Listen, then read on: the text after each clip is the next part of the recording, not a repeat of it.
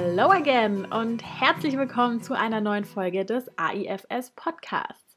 In der heutigen Folge gibt es ein QA und wir werden hoffentlich alle Fragen beantworten, die es rund ums Thema Au pair so geben kann. Ich habe mir auch wieder einen Gast für diese Folge dazu geholt. Das ist die Jenny. Sie arbeitet für AIFS und sie ist heute über Skype dabei. Hallo Jenny, schön, dass du uns heute ein bisschen was aus erster Hand über das Au-pair-Dasein erzählst. Hallo, ja, danke, dass ich heute hier sein darf. Ja, vielleicht magst du einfach mal ganz kurz erzählen, wer du bist und was du so bei AIFS machst. Ja, also ich bin Jenny ähm, und ich war selber mal Au pair in den USA und arbeite jetzt bei AIFS in der Au pair in America Abteilung, wo ich immer für Fragen da bin, bei Problemen weiterhelfen kann und so den Bewerbungsprozess mit begleite. Ja, und ich darf dich heute mit den am häufigsten gestellten Fragen zum Thema Au pair löchern. Ich habe die Fragen hier vor mir und ich würde sagen, wir machen es einfach im Wechsel. Ich stelle dir immer eine Frage und du beantwortest sie. Und ich denke, so kannst du mich und ähm, unsere Zuhörer am besten äh, erleuchten ein bisschen. Es sind echt ziemlich viele Fragen zusammengekommen, deswegen haben wir sie zu zehn Kategorien zusammengefasst. Diese ähm, Kategorien sind dann zum Beispiel das Thema Bewerbung oder auch die Voraussetzungen für einen Au-pair-Aufenthalt. Und weil es eben so viele Fragen sind, würde ich sagen, wir legen einfach direkt los. Im ersten Block geht es um die Kinderbetreuungserfahrung, die man vor einem Au-pair-Aufenthalt machen muss. Welche Möglichkeiten gibt es denn, um 200 Stunden Kinderbetreuung zu sammeln? Ähm, ja, also da gibt es ganz viele Möglichkeiten. Ähm, das Klassischste wäre so Babysitten zum Beispiel oder ein Praktikum zu machen in einem Kindergarten, der Grundschule. Aber da gehen auch ganz andere Sachen, zum Beispiel Nachhilfe geben, ähm, Sportgruppen leiten, vielleicht Jugendgruppen, sowas wie Pfadfinder oder so. Ähm, also prinzipiell alles, was man in der Betreuung von Kindern irgendwie macht. Und ist es auch möglich, dass man Stunden sammelt durchs Aufpassen zum Beispiel auf Kinder innerhalb der eigenen Verwandtschaft oder ja, in der Familie? Genau, das geht selbstverständlich auch. Ähm, von diesen 200 Stunden, die man mindestens braucht, kann man sich aber nur 50 anrechnen lassen innerhalb der Familie. Das heißt, man muss noch 150 außerhalb der Familie sammeln. Ähm, aber in der Bewerbung selbst kann man dann auch ja, mehr als 50 Stunden innerhalb der Familie angeben. Okay. Und ähm, ist es auch möglich, dass man einen Teil der Erfahrung ähm, in der Kinderbetreuung erst nach der Anmeldung sammelt? Äh, das geht auch. Ähm, es kommt so ein bisschen darauf an, ob man schon Erfahrung gesammelt hat. Also ähm, sagen wir, man hat schon so 100 Stunden zusammengesammelt, aber da fehlen einfach noch ein paar, die man dann mit einem Praktikum oder so noch aufsammeln möchte. Kann man sich einfach schon mal bewerben. Ähm, dann würden wir euch in den Bewerbungsprozess aufnehmen und äh, ihr könnt einfach schon mal parallel an der Bewerbung arbeiten, während die letzten Stunden noch dazukommen. Man kann halt eben nur noch nicht mit den Familien sprechen, wenn die Stunden noch nicht da sind. Okay. Und wenn ich jetzt alle meine Stunden gesammelt habe, die ich brauche, wie weise ich das denn nach? Das geht über sogenannte Referenzen. Ähm, wenn ihr euch angemeldet habt bei uns, dann gibt es so Referenzvordrucke, die würden wir zur Verfügung stellen. Die kann man dann einfach den Eltern der Kinder, die man betreut hat oder Betreuern im Praktikum oder so geben. Ähm, die werden ausgefüllt. Da geht es prinzipiell einfach so ein bisschen um euch, dass eine Einschätzung abgegeben wird.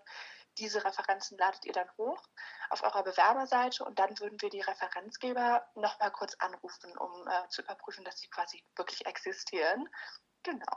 So, und jetzt habe ich die erste Hürde, nämlich das Sammeln der Kinderbetreuungsstunden. Jetzt habe ich das geschafft und jetzt geht es ja an die eigentliche Bewerbung. Wie lange im Voraus sollte man sich denn bewerben? Also ja, prinzipiell geht es zwischen zwölf Monaten vorher, das ist frühestens, und vier Monaten vor Abreise. Also da sollte man sich dann wirklich entschieden haben, dass man das macht, damit noch genug Zeit bleibt, die Bewerbung zu erstellen, eine Familie zu finden und dann auch das Visa zu bekommen, rechtzeitig auszureisen. Okay, und zu welcher Zeit ist eine Ausreise möglich? Also geht das das ganze Jahr über oder habt ihr nur spezielle Ausreisetermine? Das ist das ganze Jahr über möglich. Die meisten Au-pairs fliegen immer im Sommer nach dem Abi, aber prinzipiell kann man das ganze Jahr über ausreisen. Wir haben jeden Monat mindestens zwei Ausreisetermine. In den Sommermonaten sind, äh, ist es fast jede Woche, dass wir Ausreisen haben, aber das ganze Jahr über kann man gerne ausreisen. Bis wann muss man sich entschieden haben, in welchem Land man als Au-pair sein möchte? Das muss man äh, schon gemacht haben, bevor man sich tatsächlich bewirbt. Ähm, das liegt einfach daran, dass die Länder, die wir anbieten, teilweise verschiedene Abläufe haben. Ist, also in Kanada muss man zum Beispiel zuerst das Visum beantragen, bevor man eine Familie findet. Okay. Deswegen ähm, muss man sich am Anfang schon entschieden haben, in welches Land man denn gerne gehen würde. Wenn man aber während der Bewerbung irgendwann feststellt, nö, eigentlich möchte ich doch woanders hin, äh, ist das auch nicht so schlimm. Dann kann man einfach bei uns Bescheid sagen, dann gucken wir da, was wir möglich machen können können und in der Regel geht das, dass man sich dann doch noch umentscheidet. Okay. Und ähm, wenn man sich entschieden hat, in welches Land man möchte, ich meine, man hat ja vielleicht schon irgendwie so eine, eine Traumregion, zum Beispiel in Amerika, ob man da lieber ähm, Richtung New York oder lieber Richtung San Francisco will. Kann man sich die Region aussuchen, in die man kommt? Nee, also wir haben da jetzt kein, keine Möglichkeit technisch für das einzustellen. Und es ist auch unser Tipp, dass man da wirklich offen bleibt. Also selbst wenn man sagt, ich möchte unbedingt an die Westküste, doch mal offen bleibt für Familien an der Ostküste. Ähm, wir wissen aus Erfahrung, dass es ganz häufig genau die Familien sind, bei denen man am Anfang dachte, so in die Region will ich gar nicht, die total überzeugen. Ähm, und da ist wirklich die Familie viel wichtiger als der Ort. Man kann ja auch reisen sonst und ja. die Orte erkunden, dann ähm, im Urlaub oder im im Reisemonat wichtig ist, dass man sich während des Jahres mit der Familie versteht. Mit denen lebt man ja zusammen. Stimmt. Es klingt, klingt plausibel. Und man muss ja dann auch ein Bewerbungsvideo machen. Hast du da vielleicht ein paar spezielle Tipps dafür? Ja, also Prinzipiell ist unser Tipp, äh, macht es nicht zu lang. Ähm, es, es, besteht immer die Tendenz, dann doch super lange Videos zu machen. Das muss gar nicht sein. So zwei bis drei Minuten maximal. Einfach, dass man sich kurz vorstellt. Sagt, ja, das bin ich, das ist meine Familie, das sind meine Hobbys. Dass man vor allem vielleicht auch was über die Kinderbetreuungserfahrung ja. erzählt. Wenn man das machen kann, das ist natürlich immer abhängig von den Eltern der Kinder. Vielleicht auch, wo Videos und Fotos von den Kindern zeigen, wenn man mit denen zusammen ist. Das kommt immer super gut an. Aber prinzipiell ist es so, das muss gar kein technisches Meisterwerk sein, dieses okay. Video. Es geht einfach darum, dass man sich vorstellt und zeigt, wer man ist. Es wäre super, wenn man nicht nur auf dem Bett sitzt und drei Minuten lang einfach was erzählt in die Kamera, sondern ja, das so ein bisschen abwechslungsreich gestaltet. Das heißt, eben Fotos einblenden mit Kindern oder die Familie dann tatsächlich vorstellen, also wie verschiedene Szenen, ich sag's mal in Anführungszeichen ja. machen. Aber dazu braucht man auch kein ja, krasses technisches Know-how. Okay. Vielleicht mal noch zum Thema allgemeine Voraussetzungen, um ein Au pair zu werden. Wie alt sind denn die meisten Au pairs? Ähm, die meisten Au-pairs, also man kann das Programm machen zwischen 18 und 26. Die meisten deutschen Au-pairs äh, machen das eben ja nach dem Abi, deswegen sind sie meistens so zwischen 18 und 20. Aber gerade auch aus den anderen Ländern gibt es äh, Au-pair, die, die schon mal ja, ein bisschen älter sind, äh, Mitte 20 dann. Und natürlich gibt es auch deutsche Au-pairs, die ähm, das später machen, zum Beispiel nach dem Studium. Okay. Muss man Abitur oder einen, einen speziellen Schulabschluss haben, um Au pair werden zu können? Nee, also das braucht man nicht. Äh, wichtig wäre, dass man einen Schulabschluss hat. Irgendeinen yeah. reicht da vollkommen aus. okay. Ich glaube, eine Frage, die auch richtig oft kommt, ist, wie gut das Englisch denn schon sein sollte, wenn man als Au pair zum Beispiel nach Amerika geht. Also prinzipiell reicht da ein ganz normales Schulenglisch aus, also dass man sich so ein bisschen verständigen kann im Alltag. Meistens schätzt man sich da tatsächlich auch schlechter ein, als man eigentlich ist. Okay. Ähm, die Familien wissen ja auch, dass ihr rübergeht, um das Englisch zu verbessern, also erwarten nicht, dass ihr da astrein jeden Satz grammatisch korrekt ähm, sprecht. Oder ja. also es ist erwartet, dass manchmal Vokabeln fehlen, das ist gar nicht schlimm. Also solange man ja so ein normales Schulenglisch hat, äh, sich verständigen kann, reicht das aus. Weißt du denn, wie schnell sich das Englisch so verbessert von Leuten, die als Au pair unterwegs sind? Also das verbessert sich theoretisch vom ersten Tag an. Also ähm, ich war selber Au pair und ich wusste, also nach jedem Tag hatte ich zehn neue Vokabeln, die ich auf einmal yeah. konnte. ähm, das geht gerade in der Anfangszeit, so in den ersten zwei Monaten, super schnell. Da wird man jede Woche so viel besser, dass man ja gar nicht mehr richtig äh, hinterherkommt, sozusagen. Ist doch schön auch. Genau, und wenn dann jetzt alles, also die Bewerbung und alle Voraussetzungen, alles, was man braucht, erfüllt ist, dann geht es ja quasi in die Matching-Phase. Und wie lange dauert es denn, bis man eine passende Familie gefunden hat? Das ist so pauschal gar nicht so leicht zu beantworten. Ähm, das ist von Person zu Person unterschiedlich. Das kann eine Woche dauern, das kann aber auch zwei Monate dauern. Also da kommt es einfach darauf an, wie versteht man sich mit den Familien, die bei einem im Profil erscheinen. Ähm, ist das direkt die erste Familie, die total super ist oder dauert es eben einfach nochmal und man lernt verschiedene Familien kennen? Kann es auch mal passieren oder ist es schon mal vorgekommen, dass gar keine passende Familie gefunden wurde?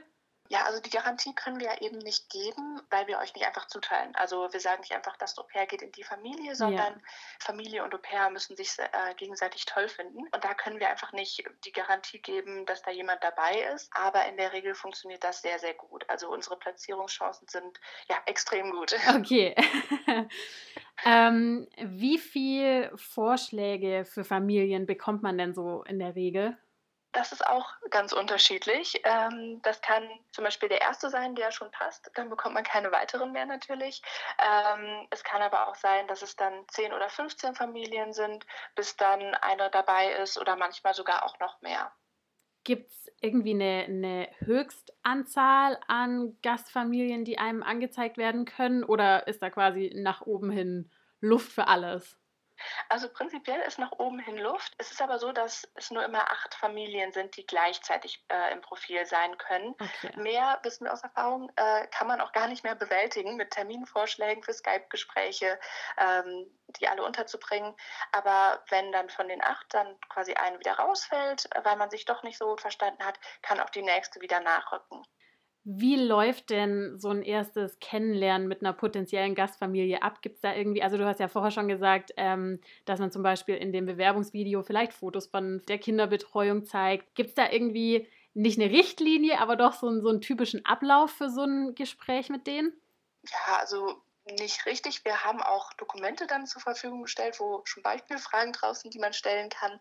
Prinzipiell ist es so, dass man ja, sich miteinander unterhält über Skype und einfach so ein bisschen ja, erfragt, wie das Leben dort so sein würde. Das heißt, man fragt nach Hobbys, ähm, unterhält sich darüber, wie man ähm, dann das Leben dort verbringen wird, wie der Alltag aussehen würde, wie die Kinder sind. Ähm, einfach, dass man sich so ein bisschen auch zwischenmenschlich kennenlernt. Ja. Hast du denn vielleicht auch einen Tipp oder ein paar, paar Tipps, die so ein, ein Matching quasi erhöhen können? Gibt es da irgendwelche geheimen Ratschläge von euch? Ja, ähm, also unser größter Tipp, das hatte ich eben auch schon mal angesprochen, ist einfach, dass man offen bleibt für alle Familien, dass man da sich nicht einschränkt. Ansonsten ist es immer ganz hilfreich für die Bewerbung, wenn man ja viel Kinderbet äh, Kinderbetreuungserfahrung nachweisen kann, vielleicht auch mehr als die notwendigen 200 Stunden. Wenn man mal gebabysittet hat, kommt das gut an. Ansonsten, wenn man regelmäßig Auto fährt, da gucken die Familien auch immer drauf. Und ein schönes Video ist halt immer sowas, was die Aufmerksamkeit von den Familien erregt. So, und wenn das jetzt dann alles schon mal irgendwie geklappt hat, dann kann es ja auch quasi schon losgehen. Jetzt gibt es aber natürlich auch noch die Frage, was für Aufgaben erledigt man als Au pair eigentlich? Also in den, in den ersten Folgen von diesem Podcast haben wir ja schon darüber gesprochen, dass es eben nicht nur Babysitten ist. Ähm, was zählt denn da alles noch dazu? Dazu zählt zum Beispiel die Hausaufgaben machen mit den Kindern. Da arbeitet man so ein bisschen als Nachhilfelehrer. Essen vorbereiten zum Beispiel, Abendessen. Man fährt die Kinder viel durch die Gegend in den USA. Okay. Ähm, genau. Und ansonsten vielleicht so leichte Hausarbeiten. Also man räumt die Zimmer der Kids auf oder wäscht mal die Wäsche. Ähm, das sind so die Aufgaben, die mit der Au-pair-Tätigkeit zusammenhängen. Gibt es auch Dinge, ähm, für die man als Au-pair nicht zuständig ist und wo man vielleicht auch klar sagen kann, okay, das fällt jetzt tatsächlich dann nicht in meinen Aufgabenbereich? Genau, also die gibt es natürlich auch. Äh, prinzipiell ist ganz wichtig, ihr seid keine Putzhilfen. Ihr seid nicht da, um das Haus der Familie zu putzen oder die Wäsche der Eltern zu waschen oder auf die Haustiere aufzupassen oder so. Euer Zuständigkeitsbereich sind die Kinder. Kannst du mal kurz erzählen, wie vielleicht so ein typischer Tagesablauf als Au pair aussieht? Das kommt natürlich auch immer so ein bisschen auf die Familie an, wie alt die Kinder sind oder so. Aber sagen wir mal, die Familie hat äh, Schulkinder, dann wird man meistens morgens mal aufstehen, die Kinder fertig machen, zum Bus bringen. Dann hat man häufig vormittags so ein bisschen Freizeit, in der man dann zum Beispiel eben die Wäsche machen kann oder ja, sich selber so ein bisschen beschäftigt. Nachmittags würde man die Kinder dann vielleicht wieder abholen von äh, der Schule oder vom Bus, mit denen, denen die Hausaufgaben machen, sie zu Aktivitäten fahren. Die Amerikaner haben immer ganz viele ja, außerschulische Aktivitäten, also machen da Musikunterricht und da einen Sport und da noch irgendwas anderes. Also sie sind immer ganz beschäftigt und dann passt man zum Beispiel auf die auf, bis abends dann die Eltern nach Hause kommen. Wenn man dann jüngere Kinder hat, kann es schon mal sein, dass es anders aussieht, also dass man eben nicht diese Pause vormittags hat, sondern da eben zum Beispiel entweder später anfängt oder früher aufhört abends oder nachmittags. Genau, also es kommt immer so ein bisschen drauf an, wie alt die Kinder sind, was die Familie da so braucht an Kinderbetreuung. Ja. Und ein ganz arg wichtiger Punkt, den man auch nicht vergessen darf, ist natürlich, dass man auch Geld bekommt als Au pair. Wie viel verdient man denn da? Und ist es im Monat oder ich, ich glaube, es war die Woche? Genau, man kriegt ein wöchentliches Taschengeld. Als klassisches Au-pair bekommt man da mindestens 195,75 die Woche. Okay. Ähm, genau, das ist auch ähm, ja, für einen selbst da. Also da muss man nicht noch irgendwas für, ich sag mal, Miete oder ähm, Essen oder so ausgeben, sondern da kann man ja, mitmachen, was man möchte. Am Wochenende shoppen gehen oder ins Kino und eben ganz wichtig natürlich reisen. Und gibt es dieses Geld bar oder wird einem das auf ein Konto überwiesen? Das kommt auch immer so ein bisschen drauf an, wie man das mit der Familie regelt. Äh, in den meisten Fällen wird das nicht bar ausgehändigt. Amerikaner machen nicht mehr so viel mit Bargeld. ähm, in der Regel erstellt man ein Bankkonto, wenn man in den USA ist, und da bekommt man dann das Geld drauf. Es ist häufig so, dass das äh, über Checks funktioniert. Die sind noch ganz geläufig in den USA. Das habe ich damals auch bekommen. Am Ende der Woche immer einen Check. Äh, den konnte ich dann ganz einfach über so eine App einlösen und hatte es am nächsten Tag auf meinem Konto das Geld. Okay. Und ähm, ja, jetzt will man ja mit seinem Geld dann wahrscheinlich auch ein paar Sachen anstellen. Du hast es ja gerade schon mal gesagt, dass man es eben in seiner Freizeit nutzen kann. Du hast ja auch schon gesagt, dass die Tagesabläufe relativ unterschiedlich sind manchmal, je nachdem, wie alt die Kinder sind. Aber gibt es irgendwie so eine grobe Hausnummer, wie viel Freizeit man als Au pair generell hat? Mhm, also es gibt da ganz bestimmte Regelungen vom Department of State. Ähm, es ist prinzipiell so, man darf nicht mehr als zehn Stunden am Tag arbeiten, auch niemals mehr als 45 Stunden in der Woche und hat auf jeden Fall anderthalb Tage frei in der Woche und einmal im Monat müssen diese anderthalb Tage auch auf ein Wochenende fallen, beziehungsweise man braucht ein ganzes Wochenende frei, also dann zwei Tage komplett. Genau, und selbst dann nach der Arbeit hat man meistens noch Freizeit oder ja, wie gesagt, manchmal auch vormittags. Da kann man immer ja, sich gut mit Freunden treffen oder noch was unternehmen. Stichwort Freunde. Ich glaube, viele potenzielle Au-pair-Anwärter oder Anwärterinnen, die haben ja so erstmal ein bisschen Angst, dass man vielleicht keinen Anschluss findet oder dann, dann irgendwie alleine da ist. Hast du da vielleicht auch von dir selber einen Erfahrungsbericht, wie, wie leicht man Freunde findet oder ja? Ja, also es ist super leichter, Freunde zu finden. Ich bin selber auch eher so ein bisschen äh, zurückhaltend und nicht die erste Person, die überall hinläuft und neue Freunde macht. Aber da ist man ja in einer ganz besonderen Situation. Man ist so weit weg von zu Hause und kennt da noch niemanden und alle anderen Au-pairs sind auch in dieser gleichen Situation. Deswegen kommt man da super schnell in Kontakt miteinander und freundet sich super schnell an. Also das ist, geht auch viel schneller als hier in Deutschland, wenn man neue Leute kennenlernt. Also da muss man sich keine Gedanken machen, dass man keine Freunde findet. Sind es dann, oder vielleicht auch von dir persönlich, waren das dann zum Großteil andere Au pairs oder findet man da eben auch Anschluss an Einheimische?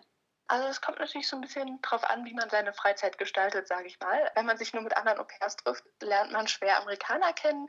ähm, aber wenn man zum Beispiel sonst die Möglichkeit hat, College-Kurse zu belegen vor Ort in so einem College, da kann man natürlich Amerikaner kennenlernen. Ansonsten äh, vielleicht man macht Sportkurse oder irgendwie was anderes Freizeitangebot, das es in der Gegend gibt. Da kann man immer gut ja, Amerikaner und Locals kennenlernen. Und genau, du hast ja gerade schon mal gesagt, zum Beispiel eben ähm, Sportkurse. Wenn man denn die Freunde gefunden hat, was sind denn so, so typische Dinge, mit denen man jetzt gerade auch in Amerika seine Freizeit verbringen kann? Also äh, ich glaube, das größte Hobby aller Au-pairs ist äh, Shoppen. äh, man gibt wirklich viel Geld aus für Klamotten, waren jede Woche irgendwie in der Mall und haben da ja, neue Sachen gekauft. Ansonsten essen gehen, äh, ins Kino, wenn man da in der Nähe Ausflüge macht, das ist ganz häufig, also irgendwelche Freizeitparks oder die Stadt erkunden, in der man wohnt. Und ganz wichtig Reisen, ob das dann Wochenendtrips sind oder wirklich mal eine längere Reise. Also da kommt man viel rum.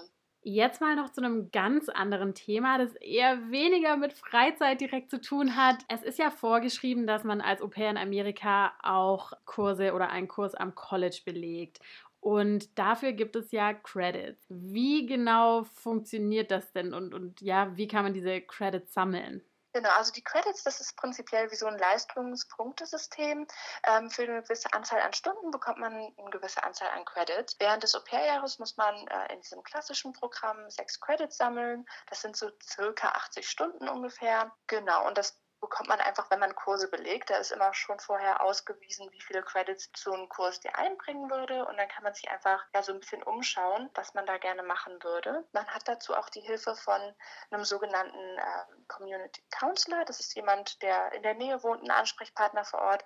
Die haben immer eine ganze Liste an Sachen, die da in der Nähe angeboten werden, an Optionen. Da kann man sich einfach ja, raussuchen, was man denn gerne belegen möchte.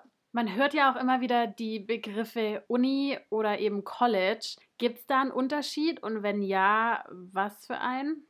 Also in den USA ist es so, dass die Uni eben ja so ein bisschen später kommt. Die sind auch immer ein bisschen teurer ähm, als die Colleges. Es gibt ganz viele Community Colleges. Die sind dann ähm, ja ein bisschen günstiger für die Studenten in den USA. Die können da aber keinen ähm, tatsächlichen Abschluss erlangen. Das heißt, die würden viele Amerikaner gehen erst auf ein College, sammeln da ein paar Credits und wechseln dann im Anschluss an eine Uni, wo sie ihren Abschluss machen können. Was man selbst belegen möchte, ist so ein bisschen oder wo man selbst hin möchte, also Pair ist so ein bisschen offen gestellt, ob man ja in das günstigere Community College vor Ort geht oder ob man wirklich sagt, ja, nee, ich möchte an diese Uni. Das ist dann immer ein bisschen teurer. Genau, aber da gibt es von uns keine Regelung. Wichtig ist, dass man Kurse an einer eingetragenen Bildungseinrichtung belegt. Und was für Kurse gibt es denn da? Also ich glaube, es gibt so, so ganz verrücktes Zeug. Ich habe mal gehört, es gibt irgendwie Kuchen verzieren oder sowas. Es gibt aber auch ganz Banales wie BWL oder, oder Wirtschaftswissenschaften oder sowas.